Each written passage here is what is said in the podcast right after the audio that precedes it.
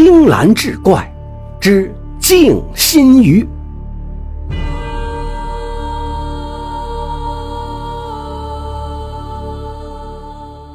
话说清乾隆年间，在扬州城有个远近闻名的财主，名叫李贵。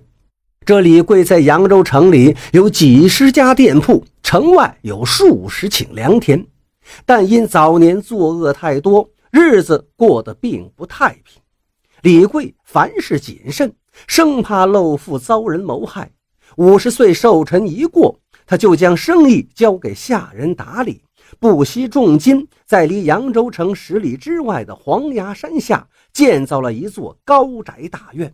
这大院的院墙好几丈高，四周挖了水渠，平日进出都得放下吊桥。李贵深居简出，躲在家里喝茶看书，修身养性。可是，就连每日所喝的茶水，他也不放心，总担心有人下毒。不仅茶叶要亲自检视，水也有专人从城外偏僻的山沟挑回来。泡好了茶，他先让仆人试喝，确保不会中毒，他才肯喝。李府上下嘴上不说，心里叫苦，这样折腾真是弄得人心惶惶。这一日，李贵请灵隐寺的慧能法师上门做客，见面寒暄后，慧能道：“李施主宅心仁厚，经常到敝寺上香捐赠。今日贫僧来访，也是要回礼给李施主，略表寸心。”说罢。就叫随行的小和尚拿来一个锡罐，打开盖子，从中取出一撮茶叶，递给李贵手中，说：“李施主可听说过采自黄崖山绝壁岩的明前茶？”李贵连忙用手接过，高兴地说：“早有耳闻，却从未得见。”李贵连忙吩咐管家去煮水沏茶，准备与慧能法师品茗相谈。慧能伸手拦住，笑道：“不不，这好茶需用好水冲泡，才能出了真味。”说着，慧能信步走到李家的后院，查看一番后，问道：“李施主平日饮茶都用哪里的水？”李贵答道：“去城外偏僻处山沟采得山泉。”慧能指着墙根下一块石头说：“施主诧异。”此院这块石头下面就是一个泉眼，水脉来自出产此明前茶的黄崖山绝壁岩。所谓一脉相通，李施主何必舍近求远，用此水冲泡好茶，方能品出真味。李贵立即叫人挖出石头，果然一缕涓涓细流涌出，片刻功夫就蓄上了一池水。李贵平日里很谨慎，生怕别人下毒。这下自家院中就有清泉，真是喜不自禁。但是自家院中的清泉就一定确保无毒吗？慧能法师看出李贵的担忧，微微一笑，又唤过跟随而来的小和尚。小和尚递上一只小竹筒，只见里面养着一条通体透亮、仅两寸来长的小鱼。慧能指着小鱼道：“李施主，此鱼名为静心鱼，为我灵隐寺的清阳池里独有。此鱼得黄崖山青山绿水滋养，以清洁的体无杂质，只要沾上一丁点毒物，就不可存活。您把静心鱼养入泉眼之中，每日观察它的死活，就可知水的清浊。”李施主便可以放心了。说罢，慧能法师把静心鱼倒入泉水中，鱼儿在水中欢畅游弋。李贵大为开怀，连忙叫管家取了泉水泡茶。茶沏好后，李贵只品尝了一口，就大声赞道：“真是好水好茶呀！谢谢大师美意。”此后的每一天。李贵都要亲自到泉眼前观看静心鱼，每每看到静心鱼在水里欢快的游弋，他就大为放心，吩咐管家煮水沏茶，坐在内室细细品味。半个月后的一个早晨，李贵刚喝下半盏茶，忽然管家跌跌撞撞跑进内室，语无伦次地说：“老爷，静心鱼死了。”李贵一听，顿时脸色发白，道：“刚才我还看见静心鱼活蹦乱跳，怎么才过了片刻功夫就死了？”他立即起身朝后院跑去，到了泉眼前一看，只见那条静心鱼肚皮朝上漂浮在水面上。这时，李贵捂着肚子大叫一声：“啊呀！有人在水中下毒！”然后就软软的瘫倒在地。李家大院一时内乱作一团，管家一边请郎中施救，一边去灵隐寺请慧能法师。半个时辰后，慧能法师带着小和尚赶到了李家大院。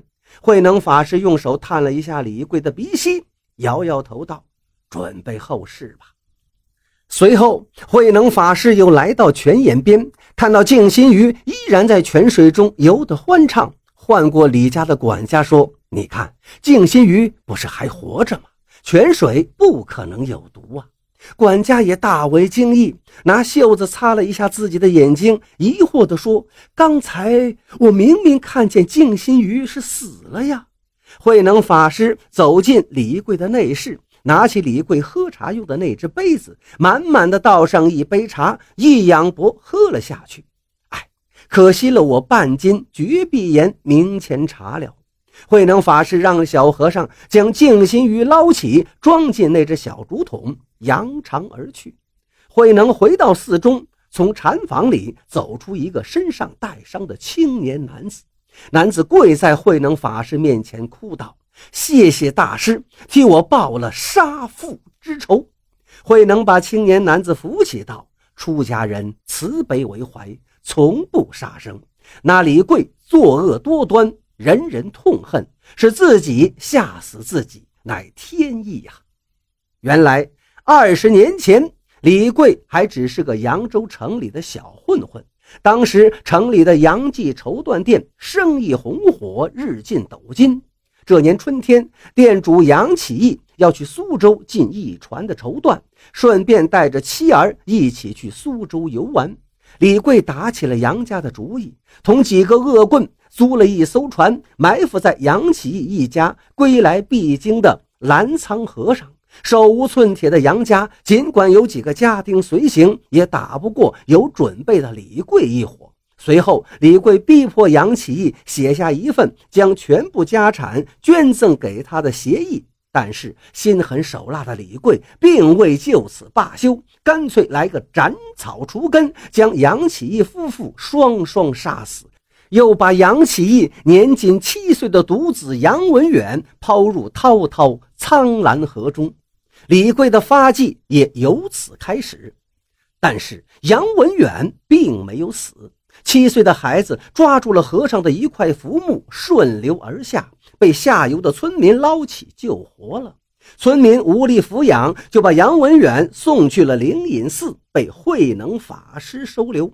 杨文远向慧能法师诉说了李贵对自己家所做的恶事。慧能安慰道：“孩子，等你长大了再报仇不晚。”于是，杨文远勤学武艺，直到十九岁这一年，听说李贵在扬州城外建了豪宅，越发按耐不住杀他的决心。一天深夜，杨文远着黑衣蒙面，持流星奔月剑，翻墙进入李贵的宅院。怎奈李贵的保镖人多势众，杨文远刺杀未遂，受伤逃走。遇袭后，李贵气得暴跳如雷，命人几乎将整个黄崖山翻了个遍，也没有找到杨文远。黄崖山方圆几里范围内，除了李家大院和山上的灵隐寺，别无他人居住。所以李贵假意邀请慧能法师做客，实是摸一下灵隐寺底。慧能法师其实早就对李贵的所作所为深恶痛绝。杨文远受伤之后，他知道单凭少年一人之力是报不了仇的。作为师傅，他必须出手相助。再加上李贵已对灵隐寺起了疑心，疑心深重的李贵，如果找不到杨文远，势必会把灵隐寺闹得鸡犬不宁。慧能法师知道寺中的青阳池中有一种静心鱼。每过半个月便会肚皮朝上，浮于水面，一动不动地晒太阳。不知内情的人就会以为他是死了，而半个时辰之后，那静心鱼又会沉入水底，恢复生机。考虑到李贵平日谨小慎微，又心虚怕死，于是慧能心生一计，让李贵自己吓死了自己。杨文远在慧能法师面前跪下道：“师傅，文远如今大仇已报，大渊已深，四海之内。”无所牵挂，愿跟随师傅修身养性，了却余生。慧能法师道：“文远呐，汝度众生，谁度汝？一重芳菲一重劫，你还是随缘吧。”